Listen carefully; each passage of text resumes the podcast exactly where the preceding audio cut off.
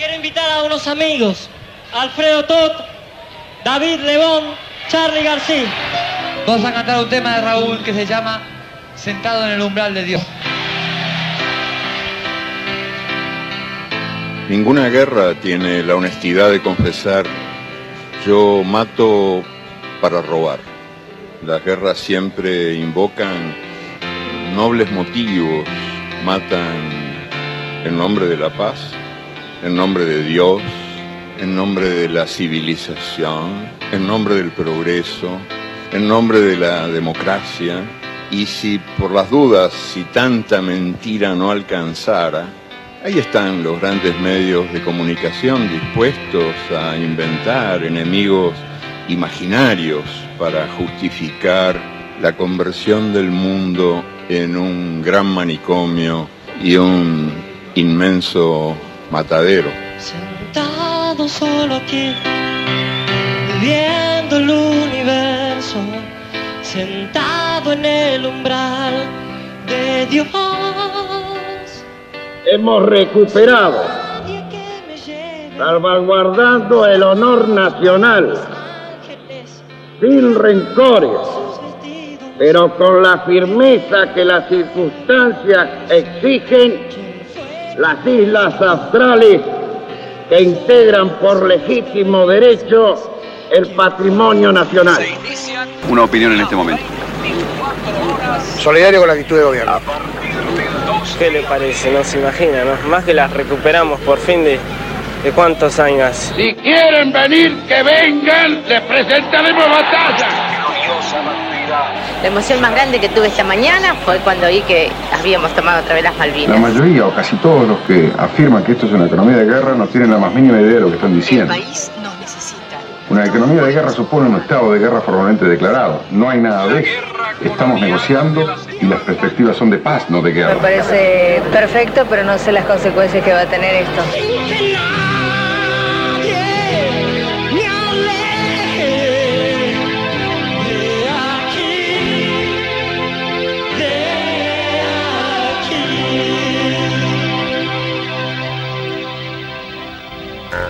Malvinas, 40 años.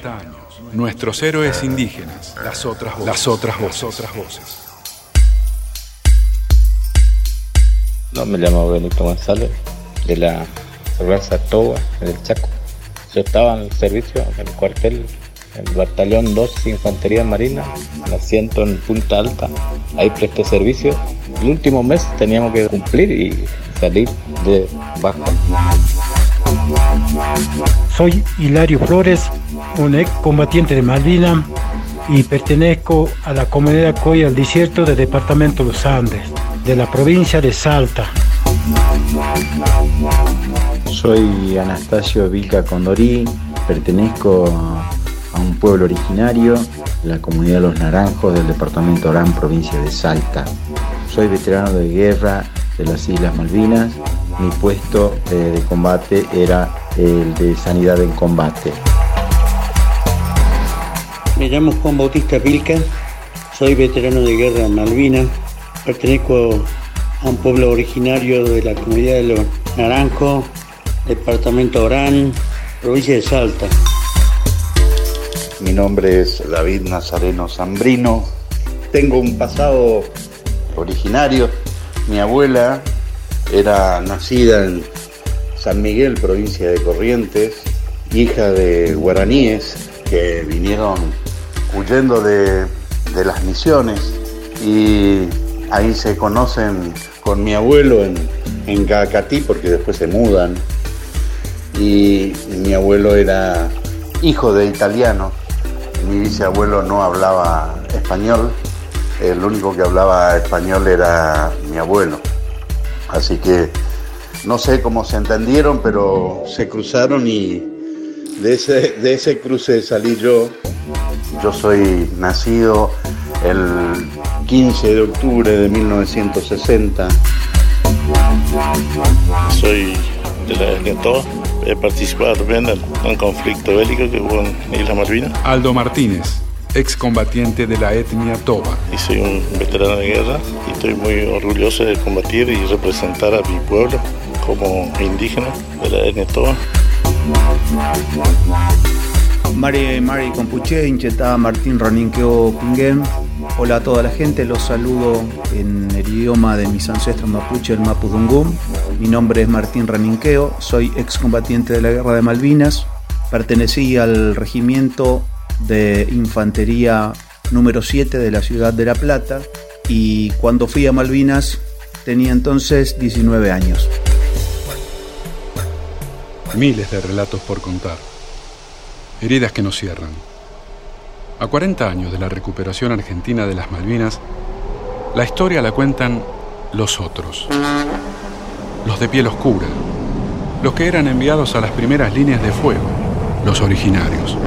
Los que hicieron patria desde hace cientos de años junto a los héroes que hoy tienen el bronce.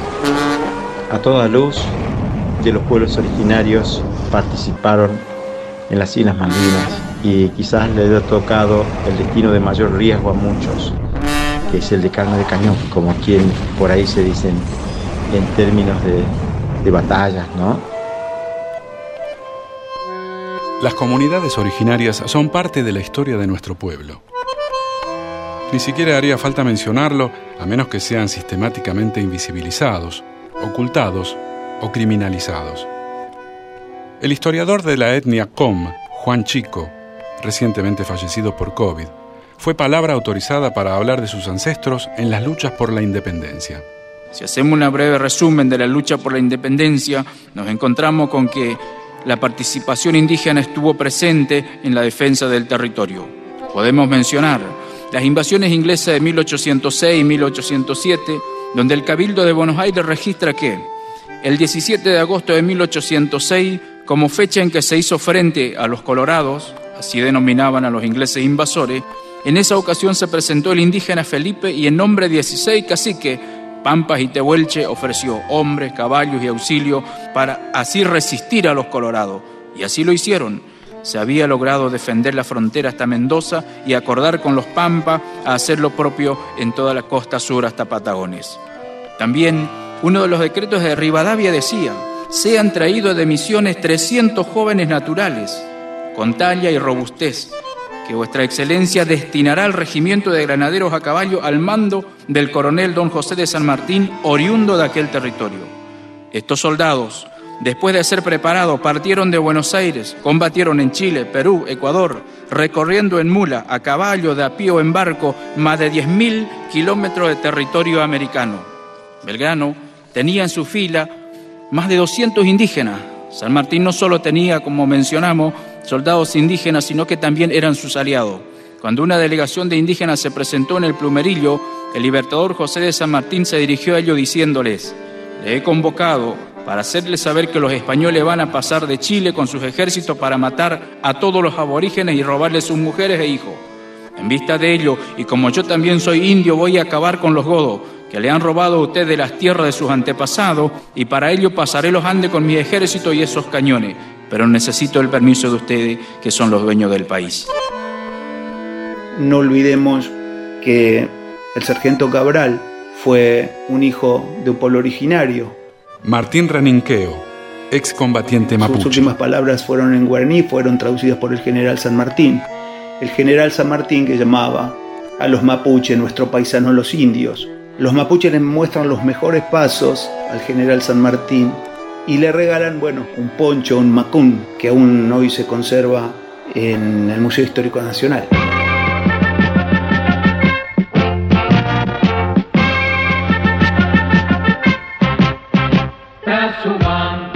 Transmite LRA1 Radio Nacional Buenos Aires, Argentina y LS82 Canal 7 Argentina Televisora Color directamente desde Casa de Gobierno. Comunicado de la Junta Militar. La Junta Militar como órgano supremo del Estado comunica al pueblo de la nación argentina que hoy la República, por intermedio de sus Fuerzas Armadas, mediante la concreción exitosa de una operación conjunta, ha recuperado las Islas Malvinas, Georgias y Sandwich del Sur para el patrimonio nacional.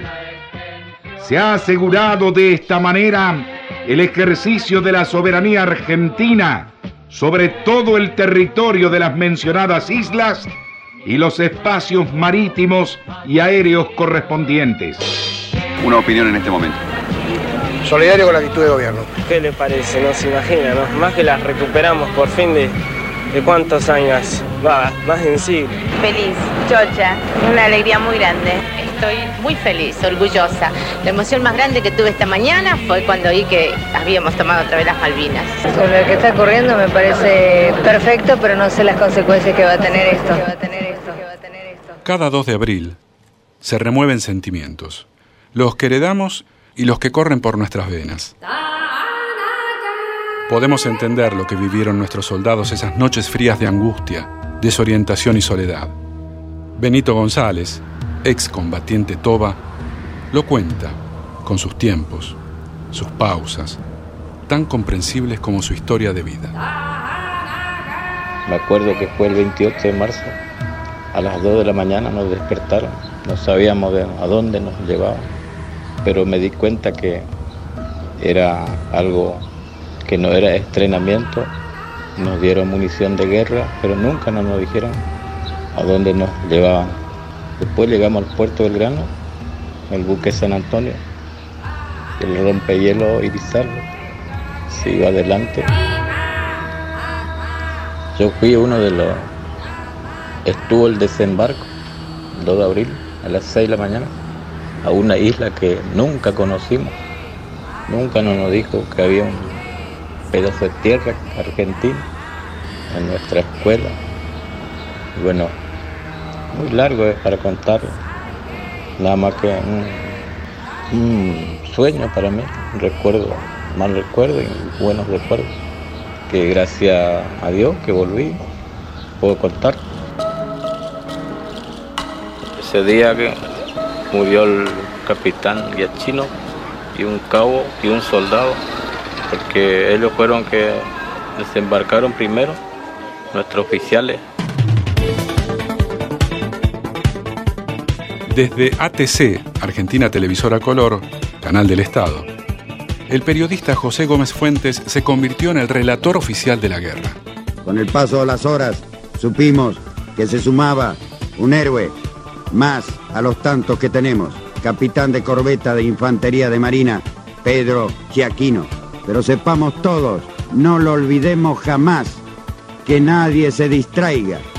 Murió el capitán de corbeta de Infantería de Marina, Pedro Giaquino, por delegación de todos nosotros. Todos los argentinos hemos muerto con él hoy y hemos renacido a la gloria con él hoy. Martín Raninqueo, excombatiente de la comunidad mapuche, hoy por hoy es músico. No olvida aquel capítulo de su vida. Yo me entero de Malvinas una mañana que me había acostado tarde, había salido con amigos, porque yo ya estaba de baja, y escucho que mi mamá lloraba desde la cocina. Me levanté preocupado, preguntándole qué le pasaba, y me dice, hijo, están convocando a la clase 1962. Parece que te van a convocar para ir a la guerra. Bueno, yo en ese mismo momento tomé la decisión de, de presentarme, no, no esperé la, la carta que teóricamente mandaban para la reincorporación. Dije, bueno, esto, esto es lo que me toca a mí en este momento. Así que me presenté al, al regimiento y bueno, estuvimos un par de días allí con los preparativos de los bolsos, nuestra ropa, el armamento. Y llegamos los primeros días de abril, creo yo que fue alrededor del 14 de abril, un día muy lluvioso, así que lo que recuerdo es esa primera noche que pasamos prácticamente frente al mar, tuvimos que caminar unos cuantos kilómetros para llegar luego a nuestras posiciones, así que bueno, así nos recibió Malvinas.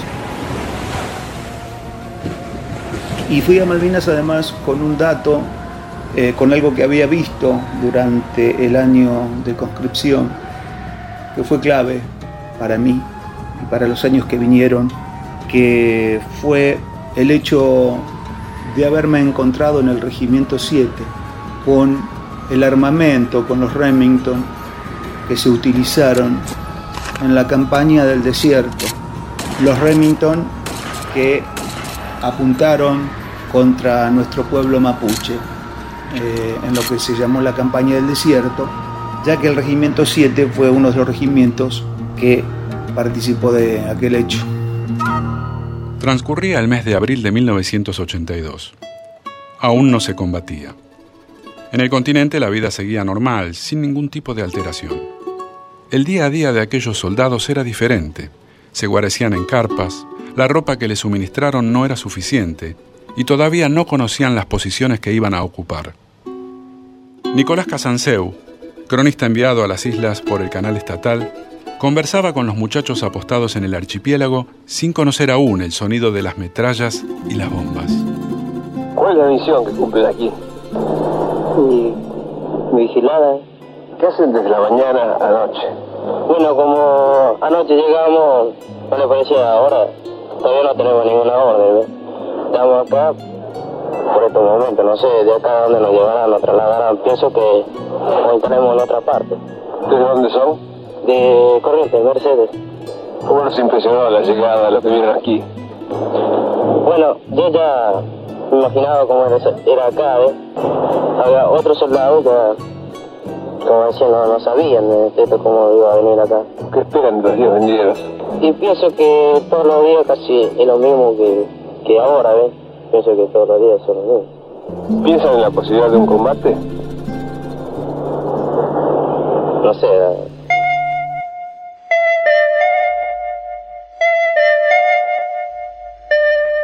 A partir del día de la fecha, 2 de abril de 1982, inicia su transmisión LRA Radio Islas Malvinas.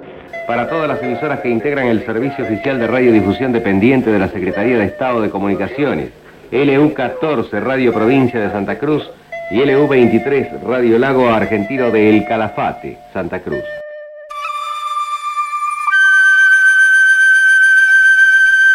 Las noticias que llegaban hacia el lugar donde estaba mi mamá, ella accedía junto a mi papá y mi familia con una radio que habíamos regalado tiempo anterior, una supertónoma que se iba banda. Entonces llegaba la tarde y a veces se escuchaban que son las radios de Brasil, pero lo que más se entendía y con claridad eran las radios de Uruguay. Y las radios de Uruguay transmitían la versión inglesa, Radio El Mundo, Radio Rivadavia, Radio Nacional, quizás transmitían la versión argentina, ¿no? Está transmitiendo Radio Nacional de Buenos Aires, República Argentina, en su frecuencia de 870 kHz. Yo les puedo asegurar que no pasan frío porque tienen muchísimo abrigo y van a volver con algunos kilos de más porque comen mejor que en casa. Mejor que en casa, mejor que en casa. Sabido es que en las guerras, la primera víctima es la verdad. Casi la mayoría del armamento de los, de los argentinos no estaba capacitado, porque a veces cuando se tiraba unos tiros, ya el armamento ya no respondía. Ese era el tema. Y nuestra ropa tampoco no era eh, para el clima de ese, no teníamos tanto abrigo. Aldo Martínez, excombatiente de la etnia Toba. Pero sin embargo, si vos vivís en carne propia, sabés lo que el, tenés esa experiencia, el clima es muy demasiado frío, mucho frío. Hay muchos que se, se le congelaban los pies y hay muchos que se le, se le imputaron. Siempre escondieron eso. Y si vos viviste en carne propia, bueno, y eso yo siempre leo en los diarios, en los periódicos que siempre salieron, nunca dieron nada de eso. Galtieri pisó Malvinas el 22 de abril. Todavía no había empezado lo peor. Les habla Norman Powell desde LRA 60, Radio Nacional Isla Malvinas. El de hoy ha sido un espléndido día de sol y de temperatura agradable en esta ciudad bautizada como Puerto Argentino. Este mediodía, a las 12.20, el presidente de la Nación pisó por primera vez suelo malvinense tras su recuperación por las Fuerzas Armadas Argentinas. El teniente general Leopoldo Fortunato Galtieri, estaba visiblemente emocionado, fue recibido por el gobernador militar, general Mario Benjamín Menéndez y otras autoridades militares. Inmediatamente mantuvo una reunión para informarse de distintos aspectos vinculados al quehacer de las Fuerzas Armadas en las islas y a la acción del gobierno militar. Posteriormente, el jefe del Estado efectuó una recorrida en helicóptero por las islas para tomar conocimiento... La Junta Militar, como órgano supremo del Estado, comunica al pueblo de la nación argentina que sus Fuerzas Armadas, en una acción conjunta, con el fin de recuperar para el patrimonio nacional los territorios de las Islas Malvinas, Georgias y Sandwich del Sur, se hallan empeñadas en combate para alcanzar el objetivo señalado. Nuestros soldados originarios, invisibilizados en la historia oficial de la guerra, se jugaron la vida, como todos, en distintos puestos de combate para defender a Malvinas, Georgias y Sandwich del Sur. Bahía Agradable, Bahía San Carlos, los montes Harriet, Longdon, Kent, Pradera del Ganso, las colinas de Supper Hill fueron testigos silenciosos de una guerra manejada con absoluta incapacidad política y diplomática. Son ellos los que cuentan sus historias. Y nos preparamos a las 20:45 aproximadamente, vienen por nosotros porque teníamos un radar arriba de la colina en Zapper Hill donde estábamos. David Zambrino, excombatiente de la etnia guaraní. Empezaron a cañonear, tal así que lo cruzaron al, al radar de un cañonazo y dejó de funcionar. Y ese día yo tendría que haber muerto porque me mandaron a mí y a mi compañero a custodiar un lugar que no alcanzaba a cubrir una ametralladora, una MAC. Y viene un compañero mío de, San Lorenzo, de Santa Fe, y me dice, negro, déjame, yo voy a hacer guardia con el zorro. el zorro era mi compañero, el cargador mío, yo era apuntador de lanzacuetes. No, le digo, andate vos. No, no, no, déjame, yo quiero hablar con él por esto, por lo otro. Déjale, negro, me dice mi compañero. Bueno, y me voy ahí a unos 10 metros, estaba el, pozo de él, y le digo a, mi otro compañero que estaba ahí, a Sopi, le digo cualquier cosa, despertame. No sé cuánto habré dormido, pero a esa hora me despierta Sopi y me dice, negro, negro, veo, veo luces. Las luces eran de los cañonazos cuando salen. Yo me levanto y lo primero que escucho es el bom, bom, bom, bom, bom. Cinco cañonazos, esos cinco cañonazos parecía que venían hacia nosotros y me dice mi compañero rezar y entramos a rezar, la verdad que nunca pudimos terminar de rezar, nunca, nunca terminamos de rezar en todo ese tiempo. El momento más miedo era cuando nos, atacaron ahí en, en la Georgia. Hilario Flores, veterano de Malvinas de la comunidad Colla del Desierto de San Antonio de los Cobres, Salta. Ahí me han atacado los aviones, tanto la Argentina y tanto como ellos peleaban aire al aire. Entonces ese momento ha sido el más dolor y yo lloré porque yo me veía lejos de mi madre, le veía lejos de mi familia. Y bueno, ese es más dolor que yo tenía. Después no, después ya todo era de decir, bueno, salgo adelante y solo Dios me, ponerá y nada más, eso era más. Ese es el más dolor que tenía miedo. Después no, después ya nos fuimos y era ya, era ya más coraje y no era más nada que otro. No puedo predecir el resultado de la batalla en curso. Sí puedo afirmar a este Consejo y al mundo que la República Argentina está absolutamente segura de sus títulos. Nicanor Costa Méndez, ex canciller argentino. Y sabe, este asunto no tendrá otro final el reconocimiento y la incorporación definitiva de las islas al territorio argentino. Yo representaba soldado de la Fuerza Aérea como francotirador, o sea, como soldado de manejar armas, el, FAL nada más. No, no manejaba la ametralladora, no manejaba nada.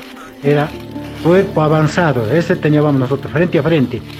Y bueno, y ahí sido los ataques más que teníamos siempre. El más dolor ha sido cuando teníamos el bautismo de fuego. Pero, ¿qué vamos a hacer? Hemos perdido, perdido.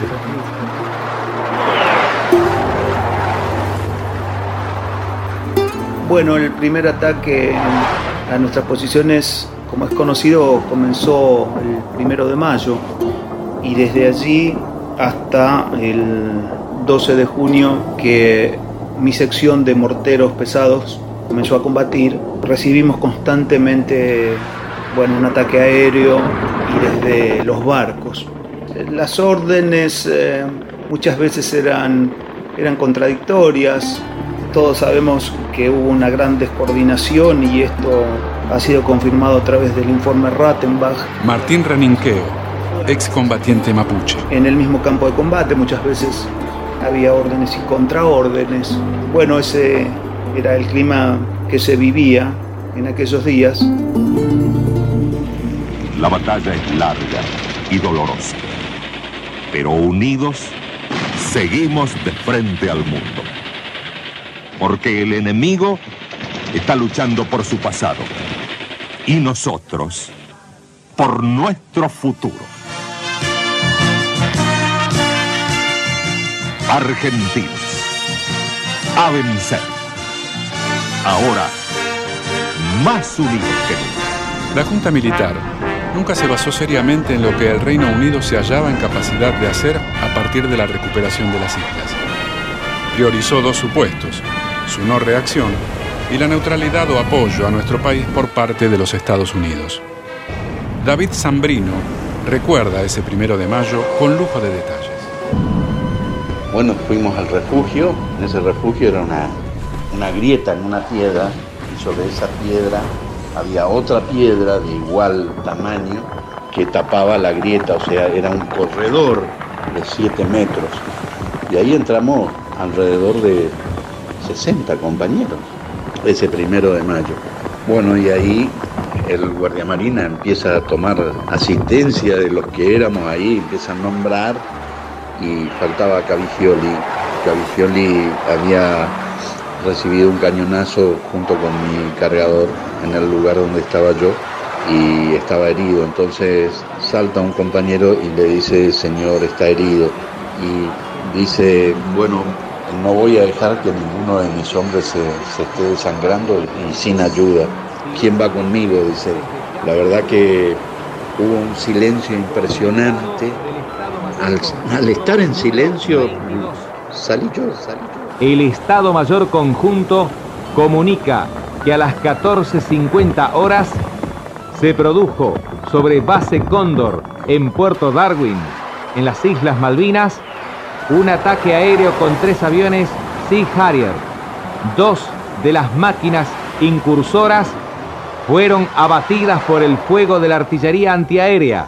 La verdad que eran 20 metros, 25 metros que parecía que hicimos un kilómetro porque era impresionante el bombardeo que nos caía, caía cerca. Corríamos y teníamos que tirarnos, corríamos y teníamos que tirarnos. Así que cuando llegamos a alumbra un cañonazo, no había nada en ese lugar y alumbra otro cañonazo y destapa, el, el guardiamarinas destapa porque había un poncho de agua tirado en el piso y ahí abajo estaba él. Bueno, después de una serie de palabras entre él y nosotros, lo conveniente era bajarlo porque no podíamos subir, primero que nada porque estaban bombardeando arriba, llamamos a los camilleros, a los enfermeros, nada, a los gritos estábamos, entramos a bajar por un río de piedra y la verdad que, que fue impresionante porque habremos bajado 15 metros y también nos pareció larguísimo el tiempo que estábamos con él. El 2 de mayo de 1982 marcó un antes y un después en el conflicto. A continuación se dará lectura al comunicado del Ministerio de Relaciones Exteriores y Culto en nombre del gobierno argentino. El gobierno de la República Argentina, ampliando lo informado por el Estado Mayor Conjunto, en su comunicado número 15, hace saber, primero, que a las 17 horas del día 2 de mayo, el crucero Ara General Belgrano fue atacado y hundido por un submarino británico en el punto situado a los 55 grados 24 minutos de latitud sur y 61 grados 32 minutos de longitud oeste. La dotación del buque es de 1042 hombres. Se están llevando a cabo operaciones de rescate de sobrevivientes. Segundo, dicho punto está situado a 36 millas fuera de la zona de exclusión marítima fijada por el gobierno de Gran Bretaña en la declaración de su Ministerio de Defensa del 28 de abril de 1982, ratificando lo dispuesto el 12 de abril de 1982. Gran Bretaña envía a nuestras costas dos tercios de su flota con el propósito de escarmentar a una nación que ha tenido el atrevimiento de turbar la armonía del viejo y decadente orden imperial y de exhibir ante el mundo otro anacrónico ejemplo de dominación colonial. De los tres hermanos Vilca Condorí, originarios del pueblo Colla, que fueron a la guerra del Atlántico Sur, dos de ellos nos relataron los momentos dantescos vividos tras el hundimiento del buque insignia de la Armada Argentina. Mario, el hermano menor de tan solo 16 años, no volvió. Juan Bautista Vilca era cabo en el momento en que se hundió el buque y vivió un infierno. En la madrugada del 2 de mayo, siendo más o menos las 2 de la mañana, se tocó puesto de combate para entrar en combate con la flota inglesa, según los, mensajes del comando, digamos, era que iba a entrar en combate y que teníamos una operación combinada junto con la Fuerza Aérea y la Fuerza Aeronaval. Se duró más o menos eh, en puesto de combate, ahora sí, como una hora y media o hasta las 4 de la mañana. Se tocó retirada porque se suspendió la operación por debido a los problemas este, meteorológicos, que había mucha neblina, no había visibilidad para los aviones.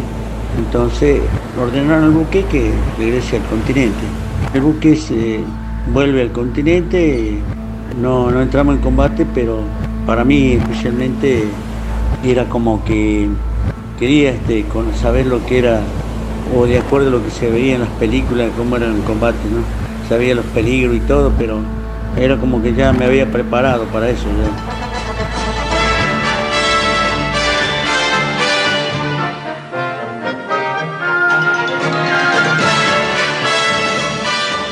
La primera ministra Margaret Thatcher, en un intento desesperado por mantenerse en el poder, impartió la orden irrevocable de hundir al Belgrano pese a que el buque estaba navegando fuera del área de exclusión. Dio sus explicaciones ante la BBC de Londres. No estaban alejándose de las islas. Fue en un área que era un peligro para nuestros barcos y nuestra gente en ellos. ¿Fuera de la zona de exclusión? En un área que habíamos avisado a fines de abril que toda nave en esas áreas que representara un peligro para nuestros barcos era vulnerable. Cuando fue hundido ese barco que habíamos encontrado, representaba un peligro para nuestros barcos. Was a danger to our ships. Ya con esa tranquilidad volvimos navegando y, y siendo a las 4 de la tarde fue el primer torpedazo y en ese momento me encontraba en el baño. Cuando llegué al baño fue el momento del impacto. En ese momento acudí inmediatamente al lugar de pensando que era una bomba o un ataque de avión, pero cuando llego a la cubierta no, no fue así. Entonces me dirijo a las balsas y ahí cumplí el, el rol de, de, la balsa de abandono, digamos. El hermano de Juan Bautista, Anastasio Vilca Condorí, cumplía tareas de enfermería en el buque hospital Bahía Paraíso. Mi primer tarea fue el rescate del crucero Belgrano. Allí tenía dos hermanos consanguíneos, Mario y Juan Bautista. Mario perece allá en las aguas como caído dentro de ese trágico momento. Eh, en nuestro buque Bahía Paraíso estaba navegando a la altura de la provincia de Santa Cruz, cercano, digamos, ya entrando a la altura del canal de, de Estrecho Magallanes, digamos. Nos enteramos la noticia ya la madrugada, posterior al 2 de mayo, digamos ya el 3 de mayo, y bueno, eh, las órdenes eran de ir y auxiliar.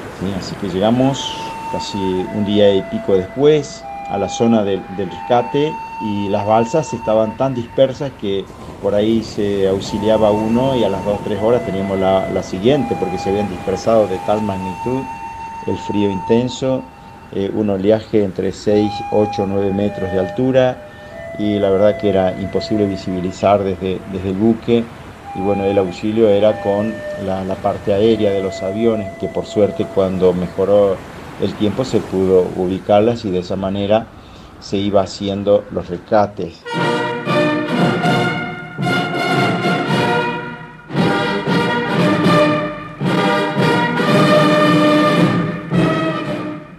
Transmite LRA1, Radio Nacional Buenos Aires, República Argentina, juntamente con LS82 TV Canal 7 Comunicado del Estado Mayor Conjunto número 17. El Estado Mayor Conjunto comunica que un avión naval que sobrevolaba la zona donde fue atacado el crucero Ara General Belgrano avistó varias balsas salvavidas. Unidades de la Armada se dirigen al lugar para rescatar a los náufragos.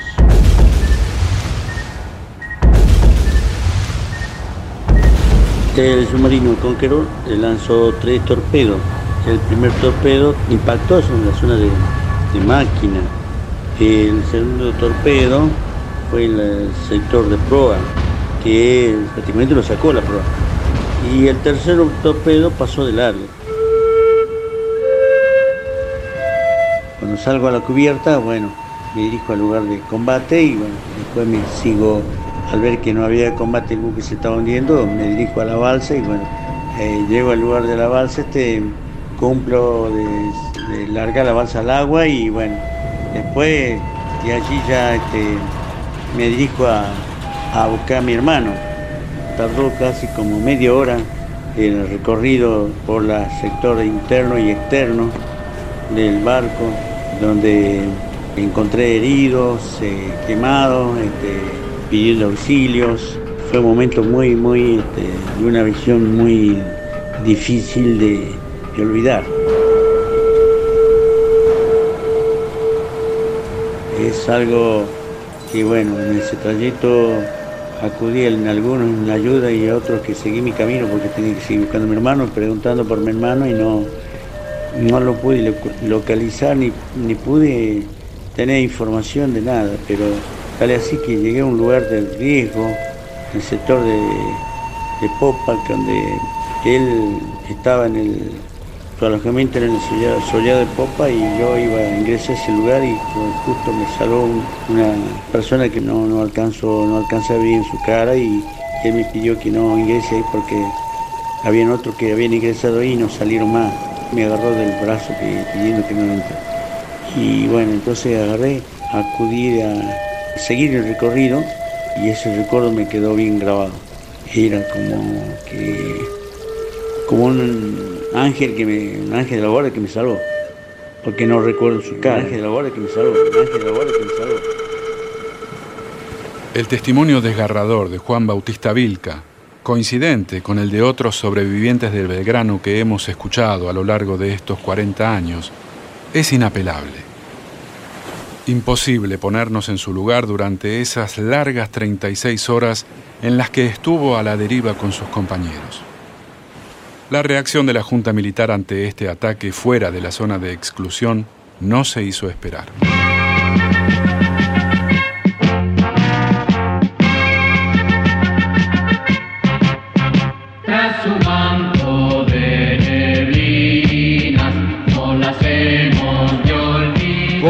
Número 7 de la Junta Militar.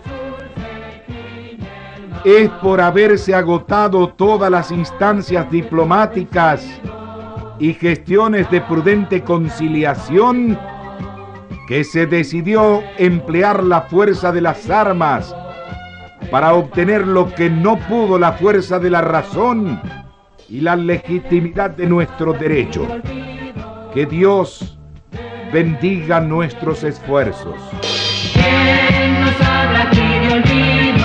Junto con el hundimiento del acorazado, se fue a pique la propuesta de paz presentada por el presidente del Perú, Fernando Belaúnde Terry, ante las Naciones Unidas. El quiebre de las relaciones diplomáticas fue inexorable.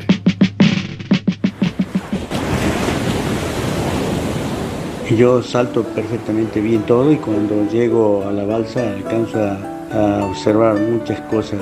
En, el, la borde del barco estaba el comandante y había otro más que era el que, le estaba eh, acompañando al, comandante y bueno, y veía gente cómo se tiraban al agua porque ya no les quedaba tiempo y, después este, veía balsas también que estaban flotando en el agua y por debido, a que no, no funcionaron yo creo que la cantidad de, lo que quedaron y las balsas que quedaron este, alcanzaba para que abandonen toda la gente que podían abandonar el barco.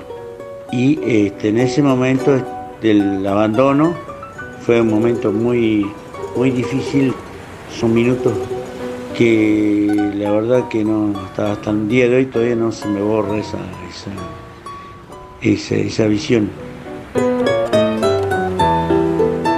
Estoy en la balsa y bueno, cuando acudo a cortar el cabito o la piola que lo llaman, este, que va amarrado hacia el barco, este, bueno, tuve que desarmar todo el equipo de supervivencia de la balsa y para encontrar una navaja y poder cortar y bueno, seguir remando y para poder alejarnos del barco y que no me agarre la destrucción del buque. Y en ese momento era desesperante también porque éramos una balsa que estaba, digamos, más cercano del lugar del hundimiento, ¿no? El mar estaba muy inquieto, era un mar 4, había muchas olas, entonces en principio era tranquilo, después ya se iba grabando más el, temporal y hasta que llegó en horas de la noche que el temporal era, pasaba de hacer de olas más altas y por momentos sentíamos que, que estábamos más debajo del agua que en la superficie momento que se estoy metiendo a la segunda persona de la balsa y cuando se escuchó el barco que tocó fondo y explotó. Se sintió el ruido, los amparos. Ahí es donde todos los compañeros dieron el vivo a la patria y, y a su vez maldicieron al inglés y que todo pasó. En ese momento fue un momento eh, muy feo. Comunicado del Estado Mayor Conjunto número 19. El Estado Mayor Conjunto comunica que los buques de la Armada, destacados para la búsqueda y rescate de náufragos del crucero Ara, General Belgrano, han recogido a 123 tripulantes del mismo.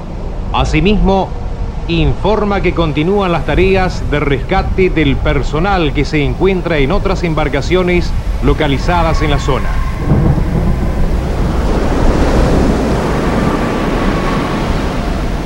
Ya llegando a horas del amanecer, la balsa empezó a, empezó a perder aire, entonces buscamos la forma de solucionarlo, eh, parchándolo, sacando el agua, entraba mucha agua, mucha gente se empezó a desesperar porque pensando que ya se iba a hundir. No fue así urgente, había que tratar de sacar el agua con ropa, que había que exprimirlo en un balde, todo lo que se podía hacer, hacíamos y se pudo parchar la balsa y bueno, no, no, se infló, teníamos inflador para inflarlo y todo, así que se mantuvo flotando bien.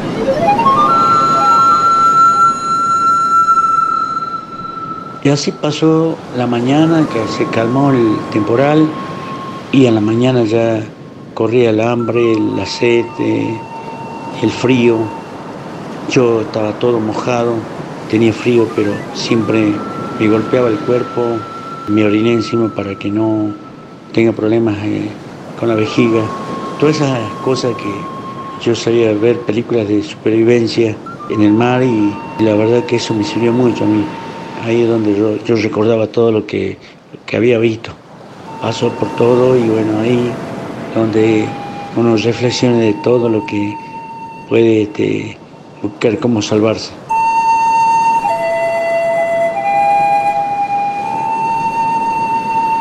Después de todo, Malvinas no solo se corresponde con un periodo de intenso infortunio nacional del que conviene guardar recuerdos solo para asegurarse de no repetirlo. Juan Bautista Vilca fue rescatado por el buque Piedra Buena.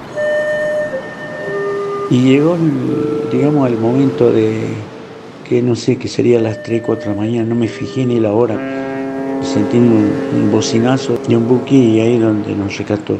Lo primero cuando llego al barco, este, pregunto si de mi hermano y, y no, no había ninguna información de nada, de su nombre, de nada, de nada. Entonces los tripulantes de ese buque me cobijaron este, con todo, este, muy bien. Fue el, el destructor Piedra Buena que, que nos salvó. Comunicado del Estado Mayor Conjunto número 21. El Estado Mayor Conjunto comunica que hasta el momento han sido rescatados 680 tripulantes del crucero Ara General Belgrano. Unidades de la Armada continúan con las tareas de rescate de personal que se encuentra en embarcaciones localizadas en la zona. Ganemos la batalla en todos los frentes. Vamos, argentinos, vamos a vencer. La propaganda oficial fue reimpulsada con un fuerte contenido patriótico que prendía más en la audiencia que en las islas. En el archipiélago, los combatientes resistían los embates del imperio como podían. Cada uno en lo suyo, defendiendo lo nuestro. Argentinos, a vencer. Hola mi país. Muy buenas noches señoras y señores.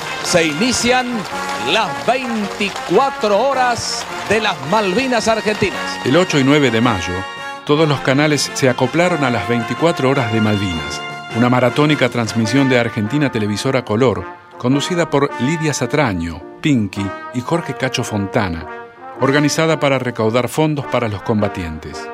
Figuras de todos los ámbitos de la vida nacional desfilaron ante las cámaras del canal estatal. Todo lo donado iba a ser canalizado a través del Fondo Patriótico. ¿No han sentido ustedes impotencia ante los acontecimientos de los que son principales protagonistas todos los hombres de armas de nuestro país? De allí nace la posibilidad de compartir 24 horas con todos ustedes. Porque esta solidaridad se puede demostrar de una sola manera, colaborando.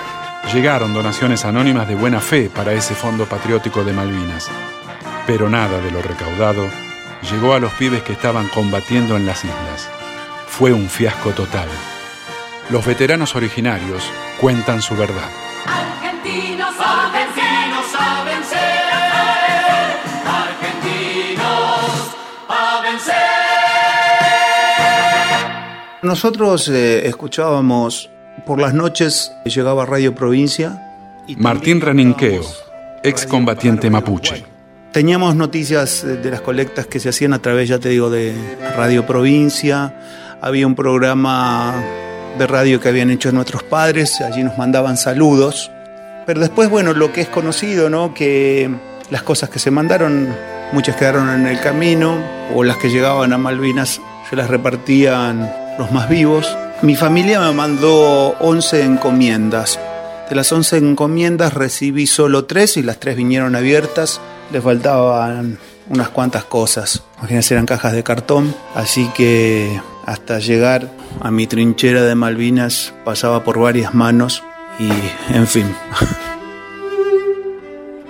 Volví después, volví dos veces y ese mismo terror que sentí en, en ese momento lo volví a sentir cuando cruzaba por Zapper Hill. David Zambrino, excombatiente de la etnia guaraní. Y sentía mucho miedo, mucho miedo de ir a mi lugar porque no sabía cómo podía aguantarme el corazón.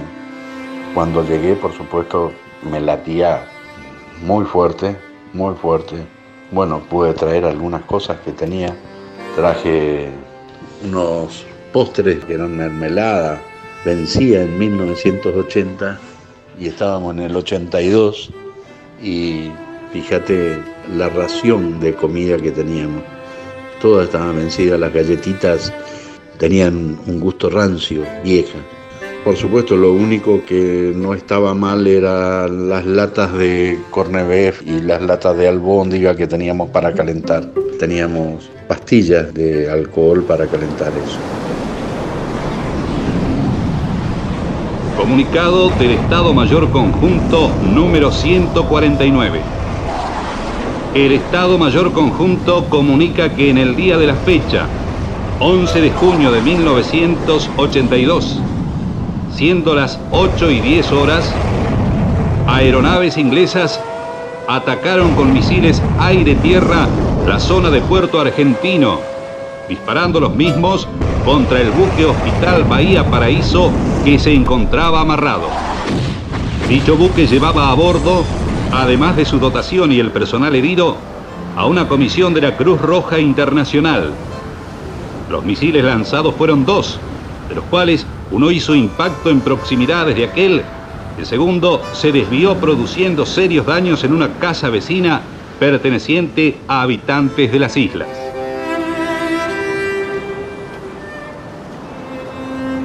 Anastasio Vilca Condorí, originario de la etnia Colla, fue enfermero en el buque Hospital Bahía Paraíso durante la Guerra de Malvinas.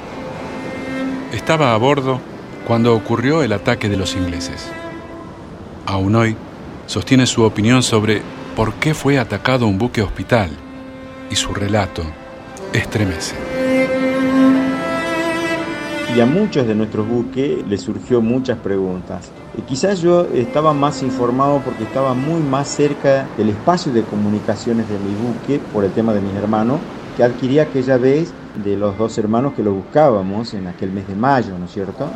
Este ataque aéreo nunca se supo, se mantuvo como una especie de secreto para no producir el temor quizás, pero el ataque eh, quizás fue a Puerto Argentino y por, una cuestión X fue al buque. Es raro porque nuestro buque estaba eh, sobre las aguas, no estaba amarrado en Puerto Argentino porque no podía amarrar porque era su dimensión del buque era muy, muy de espacio muy grande, eh, de dimensión inmensa. A mi manera de apreciar, yo siempre he dicho que era a propósito, dado a, ciertos antecedentes que yo a veces nombro y a veces eh, medio mm, hay que saber la historia de esto, de, del Bahía Paraíso, estuvo en aquel tiempo cuando no era buque hospital, sino que era un buque que venía de la Antártida, que era un buque, digamos, de transporte, y se acopló al rescate de las Islas Georgia junto con las Islas Malvinas, es decir, estamos hablando en el mismo contexto, juntamente con otros buques y sumando a los helicópteros que tenía otros helicópteros, ¿sí?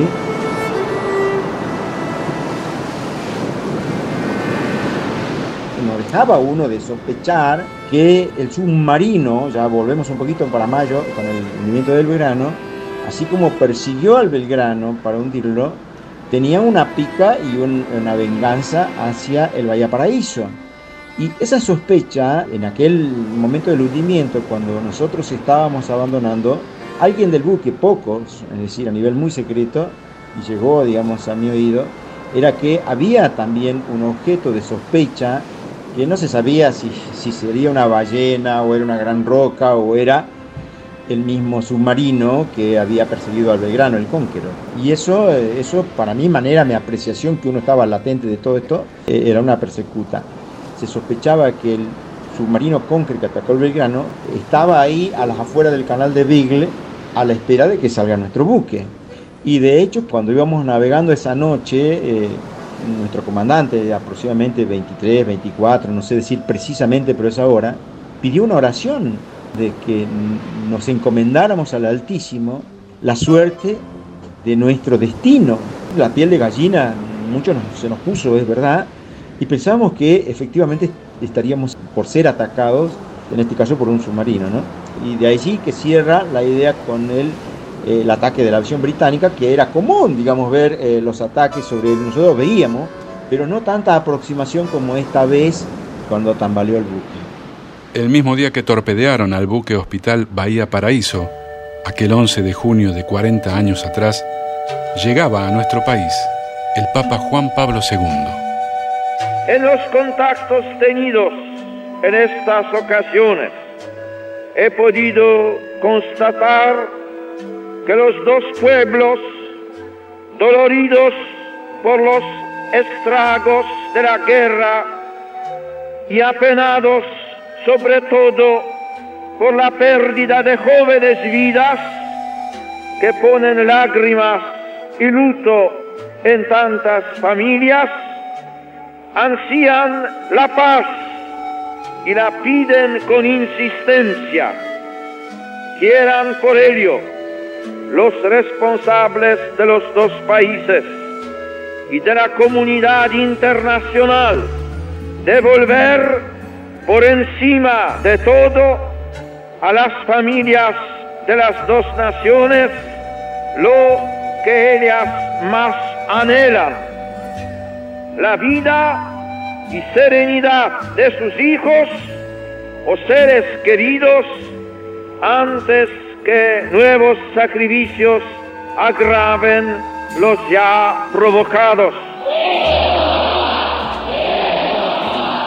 Suplicaste al Dios de los corazones que enseñara su amor a las naciones, se irradie también ahora a cada corazón argentino y a toda la sociedad el amor, el respeto a cada persona, la comprensión y la paz, así sea. En su maratónica visita de solo 30 horas, el Santo Padre dejó en claro cuál era el motivo puntual de su viaje. A vosotros toca ejercer el ministerio de la reconciliación, proclamando la palabra de reconciliación que os ha sido confiada. Todo esto no se opone al patriotismo verdadero, ni entra en conflicto con él. El auténtico amor a la patria puede llevar hasta el sacrificio, pero al mismo tiempo de tener en cuenta el patriotismo de los otros para que serenamente se intercomuniquen y enriquezcan en una perspectiva de humanismo y catolicidad.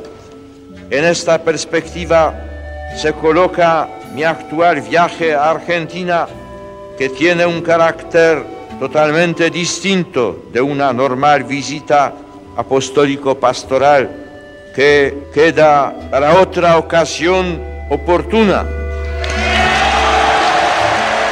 Sus palabras en la Catedral Metropolitana tuvieron la resonancia de un consuelo anticipado. Fueron el prefacio de la rendición argentina. Malvinas, 40 años. Nuestros héroes indígenas, las otras voces. Las otras voces. Otras voces. Vamos a tocar ahora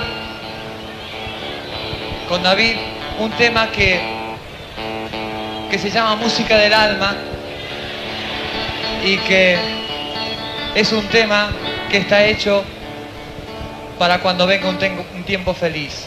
Es un tema que habla de cuando todo pase y llegue la paz y llegue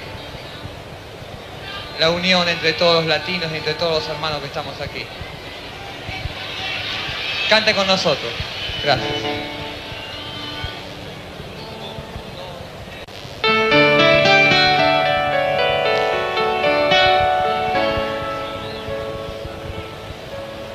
Música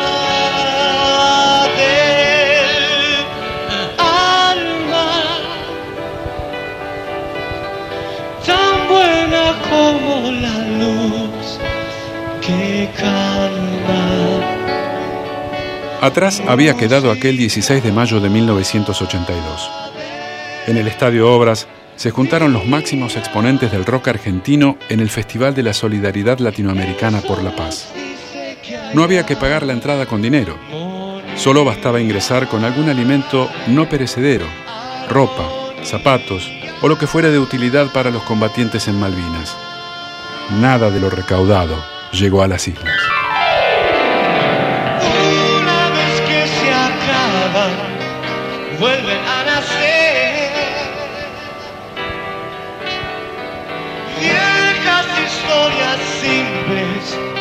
que te dan placer.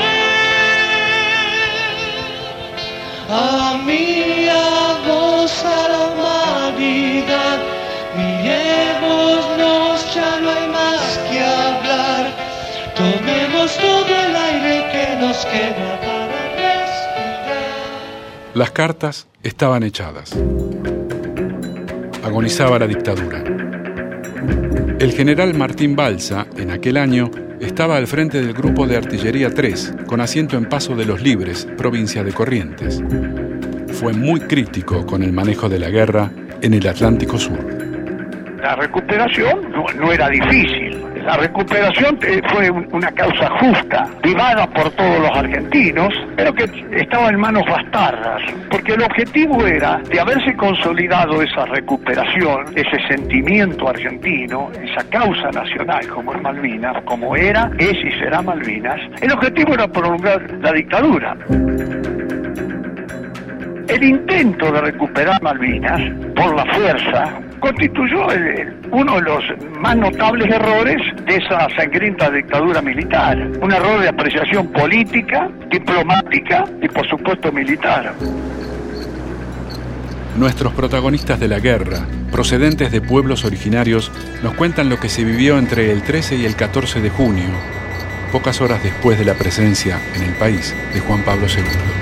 Desde el 12 al 14 de junio entramos a combatir con nuestros morteros. De cuatro morteros que habían, quedó solo uno. Martín Reninqueo, excombatiente mapuche. No teníamos operador de plancheta en ese momento, que es el, el soldado que se encargaba de hacer las mediciones de los disparos, así que al mando de un capitán fuimos tirando donde él nos decía que había que, que apuntar mirando con un larga vista, hasta que nos dieron eh, la orden de replegarnos, fueron algo alrededor de, no sé si 8 o 10 kilómetros que hay desde los montes hasta Puerto Argentino, recibiendo bombardeo por parte de los ingleses.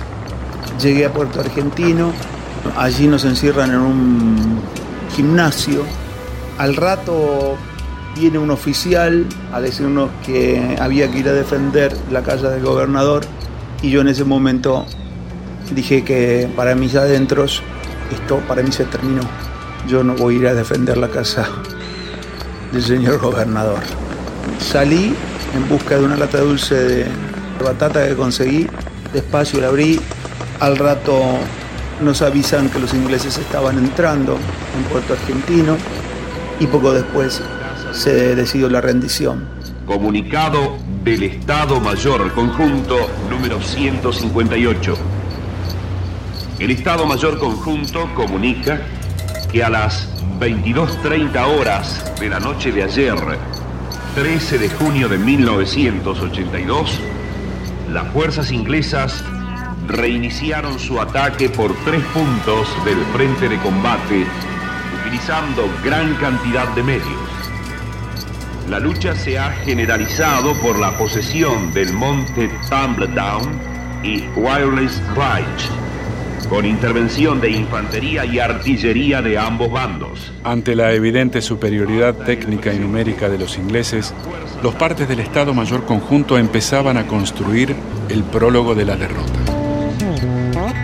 David Zambrino, otro de nuestros excombatientes originarios, vivió en esas horas momentos de zozobra y mucho miedo. Era impresionante la cantidad de balas que pegaban en la piedra y que, que, que- que- me cruzaban. Eso de que la bala hace... Bueno, es, es, es verídico. El Estado Mayor Conjunto comunica que las acciones que se están desarrollando en proximidades de Puerto Argentino, las tropas propias se encuentran combatiendo duramente con el enemigo que ha progresado en su avance para alcanzar posiciones claves de la defensa argentina ubicadas en el monte Tumbledown y Riley's Ridge. Estas posiciones están situadas a 4 kilómetros al oeste de Puerto Argentino. De ahí empecé a retroceder porque venían mis compañeros de, de adelante y, y me decían, vamos, vamos, que, que ellos son más.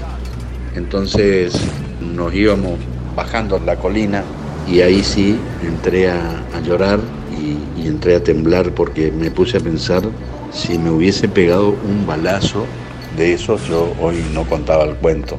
Y volvió el terror a mí en ese momento porque fue terror.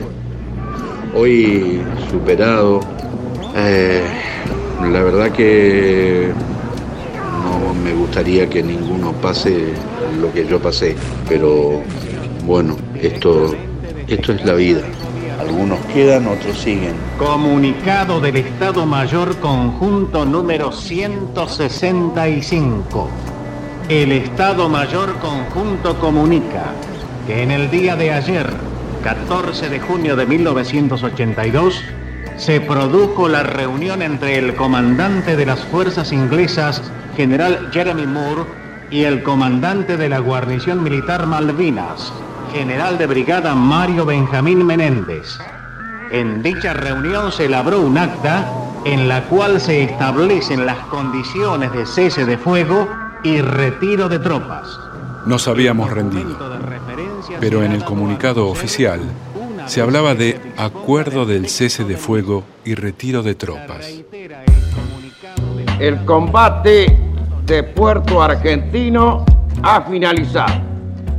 Nuestros soldados lucharon con esfuerzo supremo por la dignidad de la nación. Los que cayeron están vivos para siempre en el corazón y la historia grande de los argentinos. No tenemos solo el bronce de las antiguas glorias, tenemos nuestros héroes, hombres de carne y hueso del presente, nombres que serán esculpidos por nosotros y las generaciones venideras. Desde el regreso de la democracia, los distintos gobernantes han sostenido el reclamo soberano en cada 2 de abril ante organismos internacionales y en las aperturas de sesiones legislativas. Desafortunadamente, de los contactos bilaterales recientes, solo parece haber quedado hasta ahora como saldo la intención claramente expresada por el Reino Unido de postergar sin die el cumplimiento de la urgente apelación de la Asamblea General en el sentido de que las partes se sienten a la mesa de negociaciones tal cual lo anuncié en mi mensaje inaugural ante esta misma honorable asamblea, nuestros derechos soberanos sobre las Islas Malvinas, Georgias del Sur y Sandwich del Sur son el tema prioritario, la causa más importante de nuestra política exterior. A través del denominado paraguas de soberanía, se aseguró la preservación de los irrenunciables derechos de nuestro país sobre los territorios en disputa. En esta aldea global que soy el mundo, Argentina redoblará su vigilia permanente en favor de la paz. La paz de todos los pueblos y de todas las fronteras, no solo la de nuestros vecinos y nuestros hermanos latinoamericanos. Por ello, haremos prédica permanente de que a través del diálogo se resuelven los conflictos, camino que seguiremos estrictamente en la sagrada misión de defender la soberanía de las Islas Malvinas. Tendremos que saber que algún día las podremos recuperar. Yo soy de los que siempre he sostenido que la recuperación por vía violenta no era lo que correspondía. Los países cuando progresan, los países cuando se hacen fuertes, los países cuando tienen presencia en el plano internacional, es que logran recuperar por vía diplomática sus derechos sobre este caso, sobre su territorio isleño. La cuestión de las Islas Malvinas incluye a las Islas Malvinas, Georgias del Sur y Sandwich del Sur y los espacios marítimos circundantes se encuentra bajo examen de las Naciones Unidas. La Asamblea General y el Comité Especial de Descolonización han definido a esta cuestión como un caso particular y especial que difiere de las situaciones coloniales tradicionales debido a que involucra una disputa de soberanía que debe ser resuelta mediante negociaciones bilaterales entre mi país y el Reino Unido. Esto que ha dejado de ser una causa nacional, esto que ha pasado a ser una causa de todos los argentinos, pero también de todos los países de la UNASUR y de todos los países en el mundo que levantan el diálogo. No estamos reclamando ninguna otra cosa más que eso. El diálogo entre ambos países para discutir la cuestión de soberanía, respetando el interés de los isleños. El plan humanitario Malvinas tiene muchos años, pero recién desde el 2016, en esta nueva etapa, empezamos a alcanzar resultados.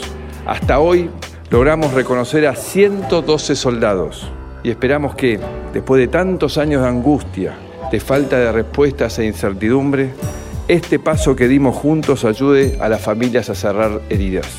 Vamos a seguir en este camino para cumplir con el mandato imprescriptible que establece nuestra Constitución Nacional.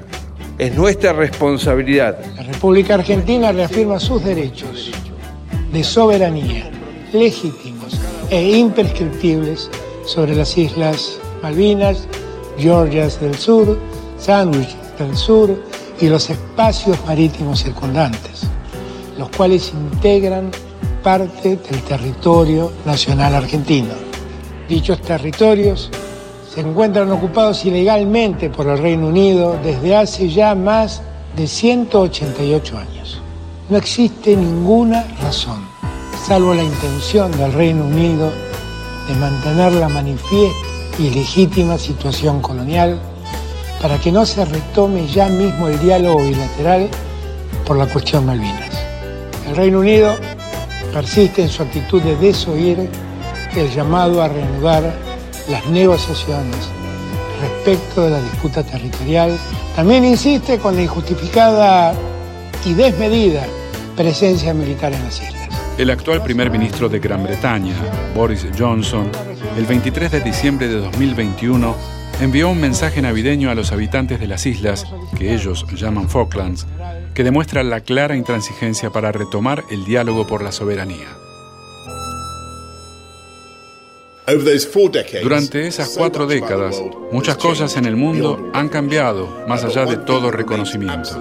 Pero una cosa que permanece absolutamente inalterada es el compromiso del Reino Unido con las Islas Falklands, Malvinas y su pueblo. Es un compromiso tan firme como lo fue cuando el general de división Moore aceptó la rendición del general Menéndez. Y les puedo prometer ahora que eso no va a cambiar.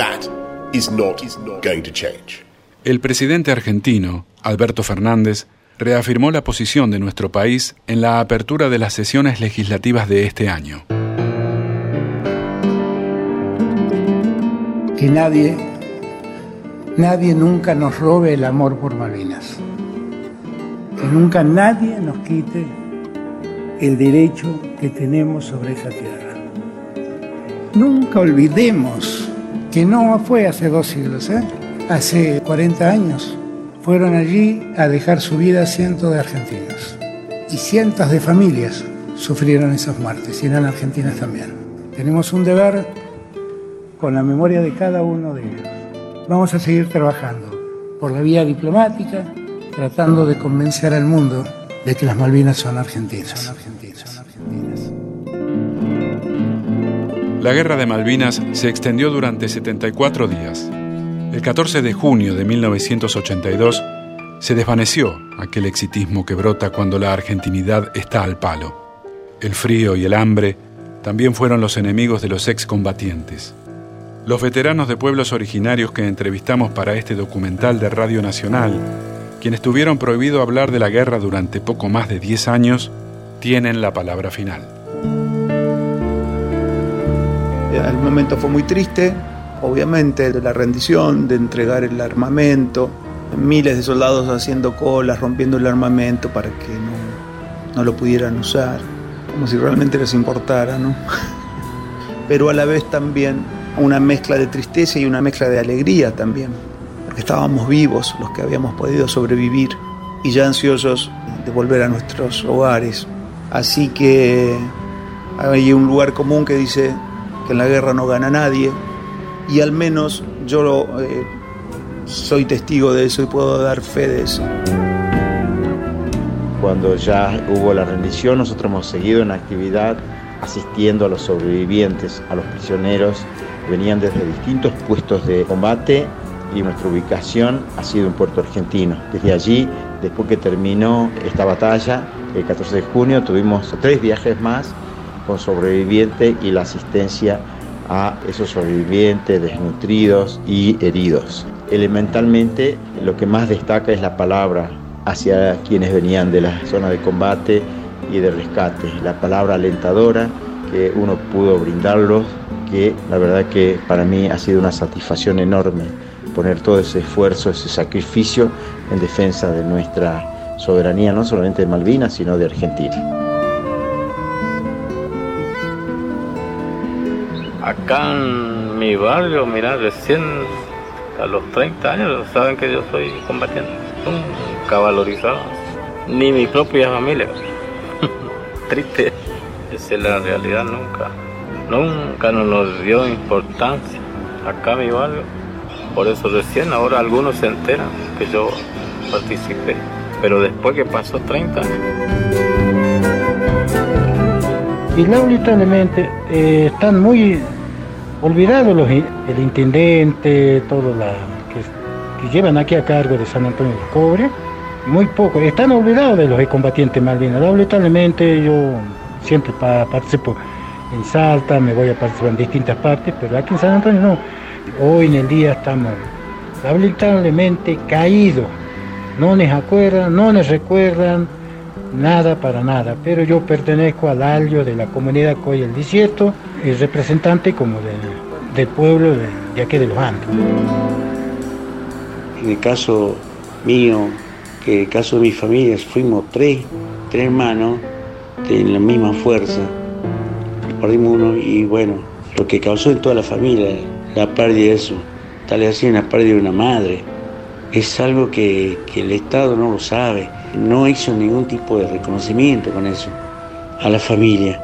Sí, con nosotros como veteranos sí nos reconoció, pero a mi familia no, no, nadie hizo nada, nadie reconoció como que ellos han, padecido, no solamente padecido por un hermano perdido, sino que también el otro cuando estaba en estado de que seguía en combate, seguía en la isla Malvinas y todo eso, mi madre padeció mucho y bueno, y ahí fue todo eso, no, todavía no, no encuentro un, reconocimiento a mi familia todavía. Eso quisiera que un día se, se, reconozca eso.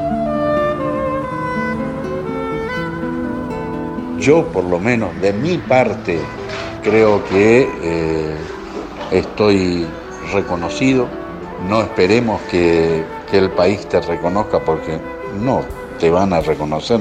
Nunca esperes el 100%, pero yo me reconozco y sé lo que hice, así que en ese sentido estoy tranquilo. 40 años. Más llegué con la la que se llama pero y pacañé, pero como éramos soldados, hay cara tatapi principalmente, yo no quería prestar servicio, pero era obligación.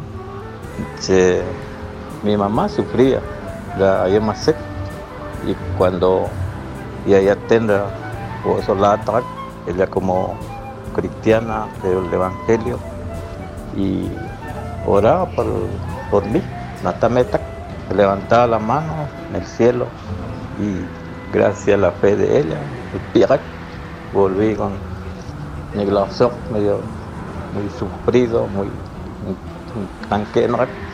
pero por la patria hemos jurado, más digo, ahora a ataque ese día, bueno, chagrata, napi yakayanikpir, nam nagelol, nuestra nación como argentino, Navap Kayayaten, lo que pasó, y justo nos tocó, y bueno, sale que nunca me imaginé así, la creo que te acuerdas, abuela, harta, abuela, todo te acuerdas, por ir a miedo, che, chagrata,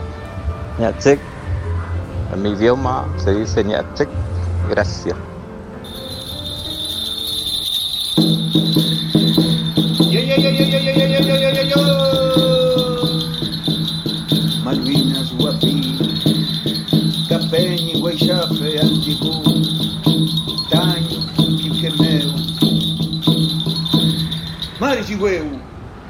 Las Islas Malvinas y el hermano soldado Antiecó en nuestro corazón.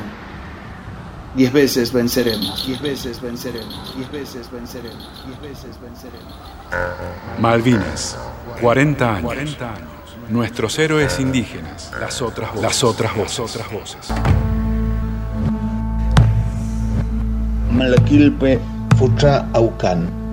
No a la guerra, no a la guerra, no a la guerra, no a la guerra. En el año 2011, junto a un grupo de compañeros del CECIM La Plata, regresamos a las islas y decidimos pasar una noche en uno de los dos montes donde combatimos.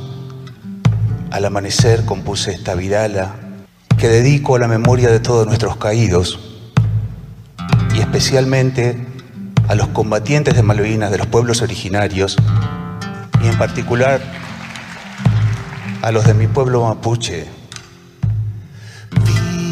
Vitalita,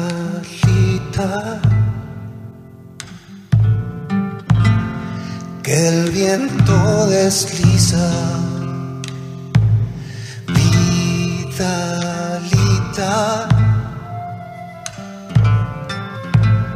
no cierra la herida.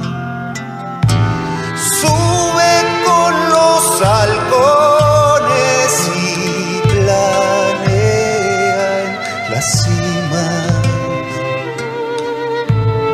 Pídala entre las piedras y una fría llovizna.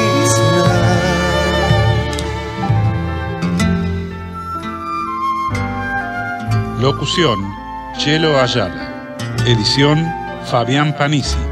Contenidos, Mariana Antonianzas y Liliana Manna. Producción ejecutiva, Liliana Manna. Agradecimiento a Sandra Ceballos, a cargo del área de pueblos indígenas de Radio Nacional.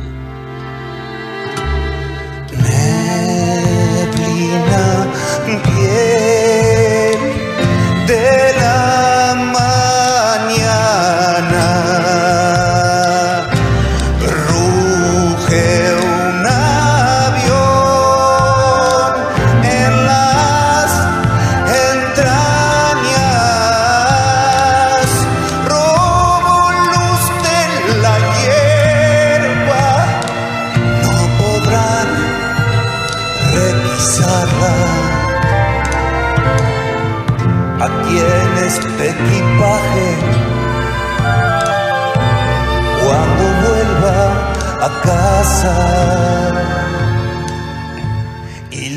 sombras de mis muertos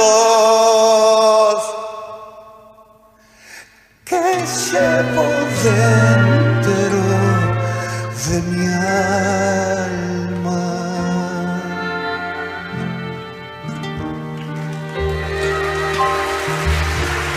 Tras la bruma, los niños que fuimos